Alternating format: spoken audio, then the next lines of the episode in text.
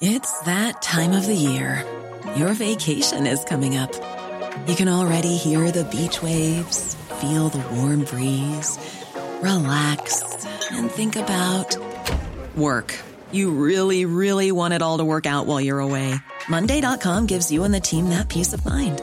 When all work is on one platform and everyone's in sync, things just flow wherever you are. Tap the banner to go to Monday.com. There's never been a faster or easier way to start your weight loss journey than with PlushCare. PlushCare accepts most insurance plans and gives you online access to board-certified physicians who can prescribe FDA-approved weight loss medications like Wigovi and Zepbound for those who qualify. Take charge of your health and speak with a board-certified physician about a weight loss plan that's right for you. Get started today at plushcare.com slash weight loss. That's plushcare.com slash weight loss.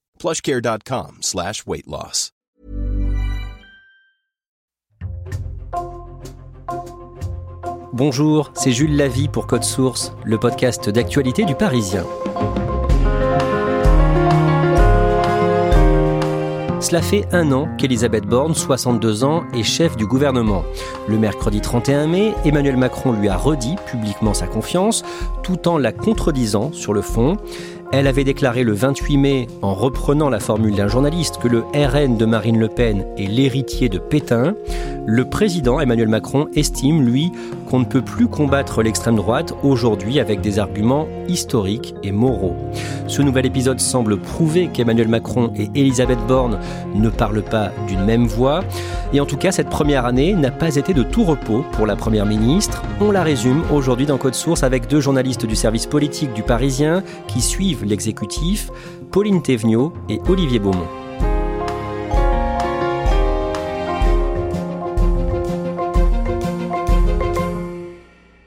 Pauline Thévenot, le mardi 10 mai, vous allez prendre un avion, un Airbus A330 de la République française avec Elisabeth Borne. Vous allez la suivre dans un déplacement à La Réunion, mais quand elle monte à bord, elle est très remontée contre le livre d'une journaliste qui parle d'elle, livre de Bérangère Bonte intitulé La secrète. Sa colère est vraiment manifeste. On voit, elle rougit même, euh, ce qui est rare euh, chez elle. Elle est très en colère parce que euh, c'est une biographie et donc ça revient sur des épisodes de sa vie très douloureux pour elle, le suicide de son père. Il y a aussi l'évocation de problèmes de santé, de sa vie familiale, un passage sur son orientation sexuelle. Et ça, elle considère, Elisabeth Borne, que ce sont des limites à ne pas franchir. Je la cite, ce sont ses mots à ce moment-là. Elle dit, même quand on est responsable politique, je ne suis pas sûre que l'on soit obligé de voir décrit dans les détails le suicide de son père. Elle dit trop, c'est trop. À un moment donné, il faut dire stop. Et donc Elisabeth Borne décide d'assigner en justice l'éditeur pour supprimer les passages en question. Pauline Thévenot, plus tard dans ce podcast, vous allez nous raconter cette visite à la Réunion, mais d'abord vous allez nous résumer la première année d'Elisabeth Borne au poste de Premier ministre avec Olivier Beaumont. On a choisi de commencer ce récit après la réélection d'Emmanuel Macron le dimanche 24 avril et après les législatives. Elisabeth Borne est nommée à Matignon le 16 mai et au second tour des législatives le dimanche 19 juin, le camp d'Emmanuel Macron n'obtient pas la majorité absolue à l'Assemblée. Le scrutin est marqué par l'élection de 89 députés Rassemblement national. Et juste après ce scrutin, le mercredi 22 juin, le patron du Modem, François Bayrou, l'égratigne sur France Inter, Olivier Beaumont. Le profil d'Elisabeth Borne, c'est un profil plutôt technique, marqué à gauche, et c'est pas forcément le profil le plus adapté pour parler à la droite.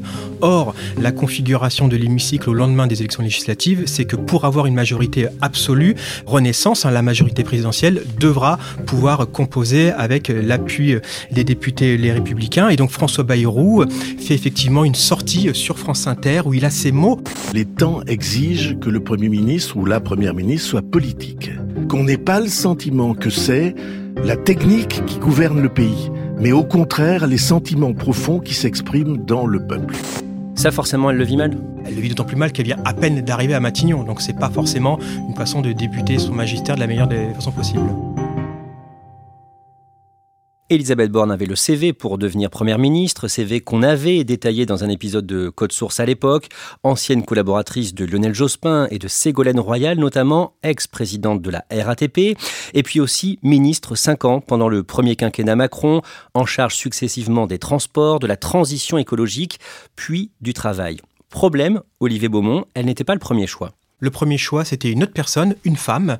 C'était Catherine Vautrin. Alors, elle n'est pas très connue du grand public, mais Catherine Vautrin, c'est la présidente du Grand Reims, ancienne vice-présidente de l'Assemblée nationale, et surtout, elle vient des rangs des Républicains. Il faut se souvenir qu'on est un mois avant les élections législatives, et Emmanuel Macron a besoin aussi de donner des gages de ce côté-là de, l'électorat. Donc, la rumeur va aller croissant sur Catherine Vautrin. D'ailleurs, elle va être reçue euh, par Emmanuel Macron. Donc, c'est quasiment quelque chose de ficelé jusqu'à ce que la petite musique commence à, fuiter dans les médias. Et là, qu'est-ce qu'il va se passer En fait, il va y avoir une fronde interne de toute l'aile gauche de la Macronie qui va aussi euh, rappeler euh, le passé de Catherine Vautrin, qui, euh, à l'époque du mariage pour tous, s'était mobilisée contre. Ça va débrancher Catherine Vautrin et ça va permettre à Elisabeth Borne d'être nommée à Matignon comme second choix. Madame la Présidente, Mesdames et Messieurs les députés, en m'adressant à vous, c'est à la France que je parle. Deux jours après avoir dévoilé la composition de son gouvernement, le mercredi 6 juillet, à l'Assemblée, Elisabeth Borne prononce son discours de politique générale. À un moment, Pauline Thévenot, elle évoque la mémoire de son père. Oui, ce jour-là, Elisabeth Borne, elle se prête à un exercice qu'elle n'aime pas. Hein. Clairement, c'est parler d'elle et parler de son histoire. La première ministre, c'est quelqu'un d'extrêmement euh, réservé. Cette conviction, je la tiens de mon histoire. Car si je suis ici devant vous, Première ministre de la France, je le dois à la République. C'est elle qui m'a tendu la main en me faisant pupille de la nation alors que j'étais cet enfant dont le père n'était jamais vraiment revenu des camps. Il y a quelque chose euh, de notable et qui montre la difficulté politique dans laquelle elle est, c'est que ce discours de politique générale, eh ben, il ne donne pas lieu à un vote. Pourquoi? Parce que le gouvernement n'a pas la majorité absolue et qu'elle ne peut prendre le risque de perdre un vote sur son discours de politique générale. Le premier très gros dossier de sa mission à Matignon, c'est la réforme des retraites, mais au mois de décembre, la présentation de la réforme est reportée d'un mois. On sait pourquoi? Oui, parce que la, première ministre Elisabeth Borne et le ministre du Travail Olivier Dussopt ont deux jours plus tôt plaidé avec force euh, devant Emmanuel Macron pour reporter la présentation de cette réforme et qu'ils ont obtenu gain de cause parce qu'elle a eu des retours euh, selon lesquels euh, les syndicats auraient le sentiment de ne pas avoir été assez consultés. on dit en coulisses qu'elle a perçu frustration euh, de leur part, que ces concertations n'ont pas été assez poussées. Par ailleurs, elle a l'espoir à ce moment-là de pouvoir à minima obtenir une attitude un peu plus bienveillante euh, de la CFDT. Par ailleurs, avec les syndicats, il faut quand même noter qu'il y avait aucune chance qu'ils tombent d'accord, puisqu'ils ont toujours dit, y compris la CFDT, qu'ils étaient opposés à tout report de l'âge, que ce soit 64 ou 65 ans. Finalement, ils ne pouvaient pas euh, tomber d'accord sur cette réforme. Pendant l'hiver, une phrase dite hors micro par Elisabeth Borne est publiée. La Première ministre laisse entendre qu'elle a gagné plusieurs arbitrages sur la réforme des retraites, plusieurs points qui étaient donc en négociation avec l'Élysée, et ça, Emmanuel Macron n'apprécie pas. Ce qui est un peu paradoxal puisqu'il s'est ostensiblement mis en retrait durant cette période. À ce moment-là, le président de la République, on le voit très peu. Il n'intervient pas dans le débat public sur les retraites, sauf par une communication euh, indirecte. Et par ailleurs, il fait très peu de déplacements de terrain. Néanmoins, une goût de guerre l'idée que sa première ministre euh, se targue d'avoir obtenu des arbitrages. Et pourtant, c'est le cas. Il faut relever que euh, Elisabeth Borne, elle a gagné des petites batailles internes, notamment sur le fait d'entrer dans le match avec un report de l'âge légal à 64 ans et non 65 ans comme initialement euh, prévu. Et puis, on le disait à l'instant, le report de la présentation de la réforme. L'examen de la réforme des retraites débute le lundi 6 février à l'Assemblée dans un climat particulièrement tendu. Olivier Beaumont, les deux jours qui suivent, les mardis 7 et mercredi 8 février, vous passez deux journées pleines avec la Première ministre au moment de la troisième journée de mobilisation contre la réforme des retraites. Comment est-ce qu'elle vit cette pression? Alors avec Elisabeth Borne, c'est toujours difficile d'évaluer comment elle vit les choses parce qu'elle a une attitude corporelle qui manifeste assez peu de choses. Ce qui est sûr, c'est qu'elle été marquée par le début euh, de l'examen du texte euh, la veille dans l'hémicycle où il y a eu quasiment des scènes de chaos généralisé. Il faut se souvenir qu'au moment où Olivier Dussopt commence son discours, euh, il y a tellement de brouhaha et d'invectives dans l'hémicycle que la séance est suspendue. Nous y sommes. 5 minutes le temps que certains collègues laissent le gouvernement s'exprimer elle est frappée par ces images.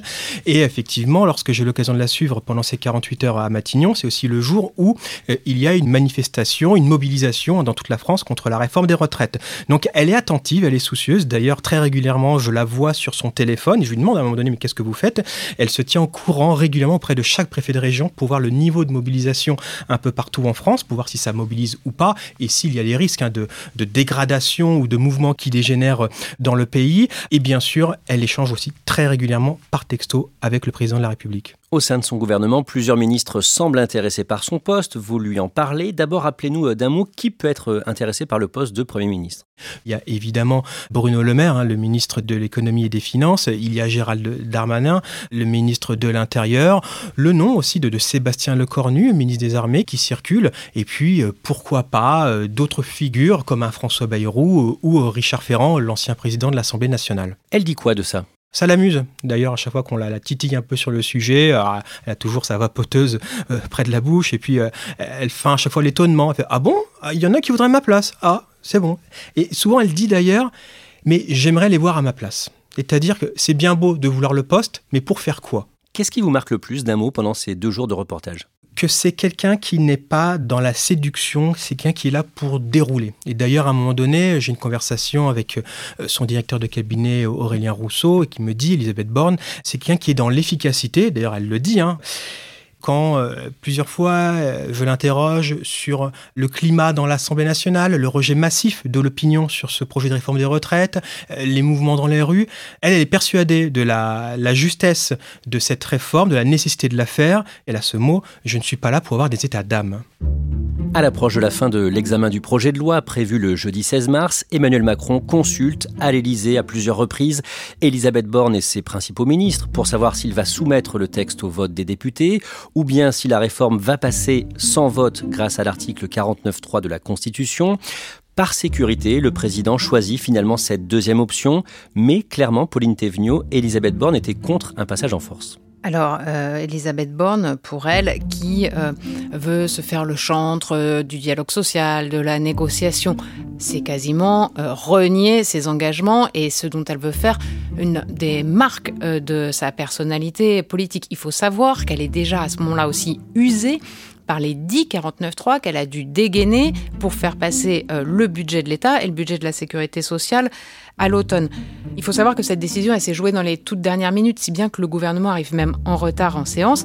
Et là où euh, on ne peut pas dire qu'elle a été contre la méthode adoptée, c'est que dans les toutes dernières réunions d'arbitrage, entre euh, le 49-3 et le risque de perdre un vote, elle se range bel et bien à l'option du 49-3 en disant même au président de la République si je dois être infusible, eh bien j'endosserai ce rôle.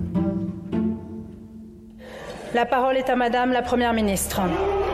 Et le jeudi 16 mars, donc, Elisabeth Borne monte à la tribune de l'Assemblée pour défendre à la fois ce choix de passer par le 49-3 et cette réforme. Les membres du gouvernement qui sont en retard, puisque la décision du 49-3 a été prise à la toute dernière minute, rentrent dans l'hémicycle sous les huées et les invectives des députés. On entend des députés de l'opposition qui crient la honte à la fois quand les ministres pénètrent dans l'hémicycle et quand Elisabeth Borne monte à la tribune. Comme toujours avec Elisabeth Borne, elle laisse très peu transparaître ses émotions. Elle est assez impassible.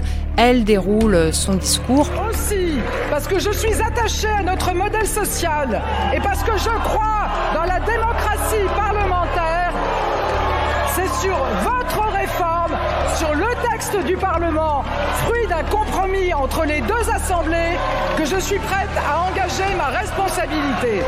En citant euh, Michel Rocard et en disant que bah, lui aussi, en son temps, a dû utiliser le 49.3 et que ce n'était pas infamant. Aussi sur le fondement de l'article 49, alinéa 3 de la Constitution, j'engage la responsabilité de mon gouvernement et elle tient bon, il faut l'imaginer vraiment à la tribune en train de dérouler euh, son discours euh, sous ce brouhaha euh, indescriptible.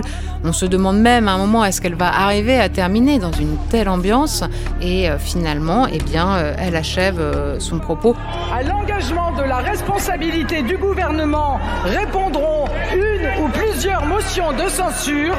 Un vote aura donc bien lieu comme il se doit. Et c'est donc la démocratie parlementaire qui aura le dernier mot. Madame la Première ministre, je vous remercie. Et ce sera plus tard que la pression euh, retombera et qu'elle euh, versera devant les députés de la majorité même euh, quelques larmes. Olivier Beaumont, dans les heures et les jours qui suivent, la plupart des commentateurs la décrivent comme fragilisée par ce recours au 49-3. Oui, parce que euh, Elisabeth Borne, elle avait besoin d'une victoire politique sur ce texte qui est présenté quand même, il faut le rappeler, comme la réforme majeure de ce second euh, quinquennat, sauf qu'elle est fragilisée politiquement, et puis aussi parce que la rue est en ébullition, il y a des manifestations partout dans les grandes villes de France, euh, parfois très violentes, avec des heurts et des images très très fortes, hein, opposition entre les forces de l'ordre et puis les manifestants. Et donc c'est une Elisabeth Borne qui effectivement est plus que jamais fragilisée. Bonjour et, bienvenue, je suis heureux de pouvoir en effet répondre à vos questions. Le 22 mars, Emmanuel Macron est à la télé sur TF1 et France 2 et il met la pression sur Elisabeth Borne, il lui demande de renouer le dialogue avec les syndicats et d'élargir sa majorité. Le mandat que je lui ai donné, c'est de continuer à élargir cette majorité autant qu'elle le pourra. Il lui demande deux missions impossibles. Les syndicats le martèlent sur tous les tons. Ils ne veulent pas passer à autre chose. Ils considèrent que le dossier retraite n'est pas clos et qu'il n'est pas question pour eux d'aller discuter euh, euh, travail ou autre tant que euh, la porte retraite ne sera pas fermée. Il lui demande également d'élargir sa majorité. Or, précisément, la réforme des retraites vient de se terminer en fiasco parce que le gouvernement n'a pas pu compter sur les républicains à l'Assemblée, qui sont les seuls alliés euh, possibles en l'état actuel euh, du rapport de force. Donc, en somme, en lui demandant de renouer le dialogue avec les syndicats et d'élargir sa majorité, Emmanuel Macron, il sait très bien qu'elle ne peut pas y arriver, encore moins dans le temps imparti qu'il lui donne, c'est-à-dire trois semaines. Et tout le monde relève à ce moment-là euh, une petite phrase qui sonne à la fois comme une menace et à la fois comme une prise de distance très marquée le président de la République, Emmanuel Macron, il dit à ce moment-là, et j'espère qu'elle y parviendra.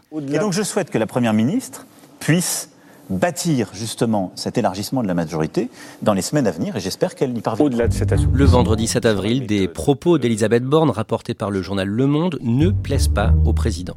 Elisabeth Borne, à ce moment-là, elle estime qu'il faut, euh, je la cite, une période de convalescence euh, pour le pays. Elle estime aussi, et ce sont ces mots, qu'il ne faut pas brusquer les choses avec les syndicats. Pourquoi ça semble dissonant avec euh, le président C'est que le président bah, il émaille euh, ses propos, ses discours, ses interventions, souvent de petits taquets à l'endroit des syndicats, en particulier de Laurent Berger, le patron de la CFDT, avec lequel les rapports sont très tendus. Alors, à ce moment-là, euh, tout le monde se dit, hum, il y a de l'eau dans le gaz, il y a de la friture sur la ligne entre le président et la première ministre, et dans la journée, le couple exécutif tente euh, d'étouffer la polémique et dément toute divergence pour pas ne laisser prospérer cette mauvaise musique. Le lundi 17 avril, Emmanuel Macron prononce une allocution télévisée et il donne 100 jours à Elisabeth Borne en résumé pour réparer la France. Nous avons devant nous 100 jours d'apaisement, d'unité, d'ambition et d'action au service de la France. Est-ce qu'on peut dire qu'il conforte Elisabeth Borne à son poste ce soir-là? Oui et non. Oui, parce que ce soir-là, il confirme qu'Elisabeth Borne reste à Matignon. Non, parce que en fait tout le monde comprend que euh, son bail est précaire, que la première ministre reste en sursis. D'ailleurs, il ne cite même pas son nom. Il dit la première ministre. Il ne dit pas la première ministre Elisabeth Borne. Et par ailleurs, il pose ses 100 jours et qu'il dit qu'à l'issue de ces 100 jours, il tirera un bilan. Tout le monde comprend que euh, elle est euh, en fait dans une période d'essai qui est prolongée. Le 26 avril, Elisabeth Borne tient une conférence de presse pour détailler la feuille de route du gouvernement des 100 jours promis par Emmanuel Macron dix jours plus tôt. Olivier Beaumont, qu'est-ce qu'il faut retenir de cette intervention d'Elisabeth Borne? Ce qu'il faut retenir de cette présentation, c'est plutôt ce qu'il n'est pas dit. Effectivement, euh, elle trace un certain nombre de chantiers, hein, comme le travail, le plein emploi, la réindustrialisation, et puis aussi la régulation de l'espace numérique. Mais ce qui surprend tout le monde, tous les observateurs, c'est qu'il y a un gros manque, c'est la question du projet de loi immigration. Ce sujet dont on entend parler depuis maintenant quasiment un an, qui a été plusieurs fois reporté, plusieurs fois repoussé pour différentes raisons. On sait que le couple exécutif tergiverse sur la question et qu'Elisabeth Borne, elle, considère que ce n'est pas forcément le moment pour aller sur un sujet clivant maintenant. Donc, on décide de supprimer, tout simplement, de ne pas euh, mettre euh, cette priorité, en tout cas dans les 100 jours, et on reporte le projet de loi immigration à l'automne prochain. Le mardi 10 mai, Elisabeth Borne prend l'avion pour rallier la Réunion. C'est son premier déplacement en Outre-mer depuis son arrivée à Matignon, il y a donc près d'un an. On en revient au début de cet épisode de Code Source. Pauline Thévenot, vous êtes avec elle dans l'avion et quand elle arrive sur place, elle doit soigneusement éviter les manifestants. Oui, et ce sera le cas euh, tout au long de son déplacement. Elle ne sort pas euh, de l'aéroport par la porte principale, mais par une porte euh, plus discrète pour éviter les manifestants. Certains étaient arrivés là à 4 heures du matin pour être sûrs de pouvoir taper sur des casseroles à son arrivée dès qu'elle va quelque part, il y a des manifestants. Elle en vient même à utiliser une technique euh, éprouvée par Emmanuel Macron, qui est celle de la visite surprise, c'est-à-dire qu'elle s'arrête à un moment donné au débeauté, ce qui est quelque chose qu'elle assume totalement. Euh, à ce moment-là, elle nous explique que, eh ben, elle considère que ce sont des gens avec qui il n'est pas possible de parler, qui ne veulent pas le débat, et que donc, bah, euh, elle continuera, et l'exécutif et le gouvernement également, à trouver les moyens pour se déplacer euh, en les esquivant. Il y a eu un moment euh, dans son déplacement où euh, elle avait 200 mètres à faire entre un rendez-vous qu'elle avait avec des élus locaux pour parler logement et un rendez-vous qu'elle avait à la mairie. C'était dans la ville de Saint-Pierre. Et à ce moment-là, elle prendra sa voiture pour parcourir ces 200 mètres, alors même qu'elle avait prévu de faire ce chemin à pied et qui devait passer notamment par un marché. À un moment de cette visite à la Réunion, Pauline Thévenot, vous assistez à une scène surprenante. On est à l'Observatoire de physique et de l'atmosphère de la Réunion. Il faut imaginer un bâtiment qui est sur un promontoire euh, au milieu de, montagnes magnifiques et il y a euh, une terrasse qui est en balcon au-dessus du vide. Elisabeth Borne, son premier réflexe, c'est de vouloir aller voir la vue parce que c'est un endroit absolument euh, sublime. Et donc, elle sème toute la petite délégation officielle qui l'accompagne et elle fonce vers ce balcon ce qui déroute et ce qui prend de court euh, ben, à tous ceux qui l'accompagnent, qui se demandent euh, ce qu'elle fait là. Et là, elle leur lance euh, avec l'humour caustique dont elle sait faire preuve en, privé. ne vous inquiétez pas, je ne saute pas. Et ça, c'est une façon, euh, un peu avec un humour noir, de montrer qu'elle ne compte pas euh, baisser les bras, qu'elle ne lâchera rien euh, pour Matignon et qu'elle ne rendra pas les armes, que si on veut l'en déloger, ça ne sera pas si facile. Et elle est clairement à ce moment-là en campagne le mardi 16 mai, le jour marquant les un an de son arrivée à Matignon, et le lendemain, Elisabeth Borne reçoit les syndicats de salariés pour reprendre contact suite à la réforme des retraites passée sans vote. Le dimanche 28 mai, Elisabeth Borne est l'invitée d'une longue interview sur Radio J, la première radio juive de France, et à un moment, le présentateur l'interroge sur le Rassemblement national de Marine Le Pen. Est-ce que vous voyez dans le Rassemblement national un parti républicain ou est-ce que vous évoyez toujours le parti héritier de Pétain? Vous savez, moi, je ne crois pas du tout à la normalisation du Rassemblement national. Je pense qu'il ne faut pas banaliser ces idées. Ces idées euh, sont toujours les mêmes. Alors euh, maintenant, euh, le Rassemblement national y met les formes, mmh. mais je continue à penser que c'est une idéologie dangereuse. Héritier de Pétain? Oui, également héritier de Pétain. Deux jours plus tard, Emmanuel Macron recadre Elisabeth Borne suite à cette déclaration. Oui, ça se passe en Conseil des ministres et le président de la République, lors de son propos, hein, où il évoquait à un moment donné les résultats des dernières élections législatives en Espagne, où l'extrême droite a fait une percée assez importante, eh bien, c'est l'occasion pour lui de rappeler la stratégie à adopter face au Rassemblement euh, national, une stratégie qui consiste à l'attaquer, là je cite ces mots, sur le réel, sur le concret, c'est-à-dire sur son programme économique, dénoncer aussi euh, ses alliances avec certains euh, partenaires pays euh, européens. Et une façon de dire aussi qu'il faut sortir des postures, des arguments moraux. Il faut finir avec les arguments des années 90, je cite le président, et là, Il ne la cite jamais nommément, il ne la regarde pas, mais on voit très bien à quoi ces attaques, cette allusion en tout cas, fait référence. Ça fait référence aux propos qu'a tenu Elisabeth Borne l'avant-veille sur Radio J, effectivement, quand elle compare le Front National à un héritier de Pétain. D'un mot, comment c'est perçu par euh, les ministres présents? Ils sont assez sidérés. Euh, ils sont sidérés parce qu'elle ne réagit pas du tout. Certains d'ailleurs ont du mal à saisir l'allusion, pensent que non, c'est pas elle qu'il visait, mais d'autres le voient très bien. Et d'ailleurs, pour avoir échangé avec plusieurs membres du gouvernement à la sortie du Conseil des ministres, certains m'ont même dit le président lui a envoyé un scud. Le mercredi 31 mai, pendant un déplacement en Slovaquie, Emmanuel Macron dément avoir recadré Elisabeth Borne pendant le Conseil des ministres, il lui renouvelle sa confiance et il répète, en résumé, ce qu'il a dit pendant le Conseil des ministres. On ne peut plus battre dans euh, nos démocraties l'extrême droite simplement avec euh, des arguments historiques et moraux. D'abord parce que cette extrême droite s'est transformée et ensuite parce qu'elle a beaucoup d'électeurs aujourd'hui qui euh, ne votent pas pour cette histoire mais votent parce qu'ils se disent au fond, on n'a pas encore essayé cela, et ce qu'ils nous proposent paraît séduisant. Ben, il faut répondre au concret, parce que on produit du malheur quand on annonce des fausses promesses.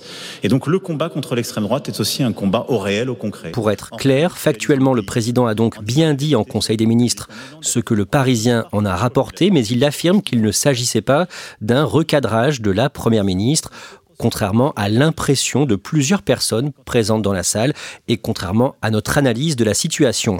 Pauline Thévenot, Elisabeth Borne reste aujourd'hui sur un siège éjectable? Ah oui, plus que jamais. Euh, d'ailleurs, euh, ce recadrage du président au Conseil des ministres, ça a clairement été vu comme une nouvelle preuve qu'elle est sur ce siège euh, éjectable. Au sein du gouvernement, certains se sont même dit c'est une façon pour le président de euh, sonner le glas euh, du couple exécutif. En somme, euh, d'annoncer et finalement d'ambiancer un peu tout le monde sur l'idée qu'il va s'en séparer. On n'en est pas là, on n'a aucune certitude à l'heure où on se parle sur ce que fera le président dans les prochaines semaines, mais clairement, Elisabeth Borne est dans une situation politique extrêmement difficile et inconfortable. Merci à Pauline Thévenot et Olivier Beaumont. Code Source est le podcast quotidien d'actualité du Parisien, un nouvel épisode chaque soir de la semaine. N'oubliez pas de vous abonner sur une application audio pour nous retrouver facilement.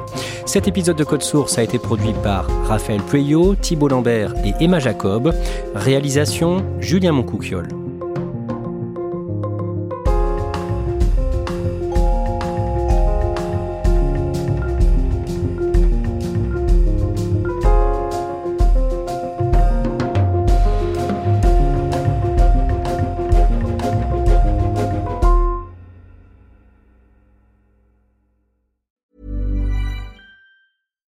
We're on a budget, we still deserve nice things. Quince is a place to scoop up stunning high-end goods for 50 to 80% less than similar brands. They have buttery soft cashmere sweaters starting at $50, luxurious Italian leather bags, and so much more. Plus, Quince only works with factories that use safe, ethical, and responsible manufacturing. Get the high-end goods you'll love without the high price tag with Quince. Go to quince.com/style for free shipping and 365-day returns.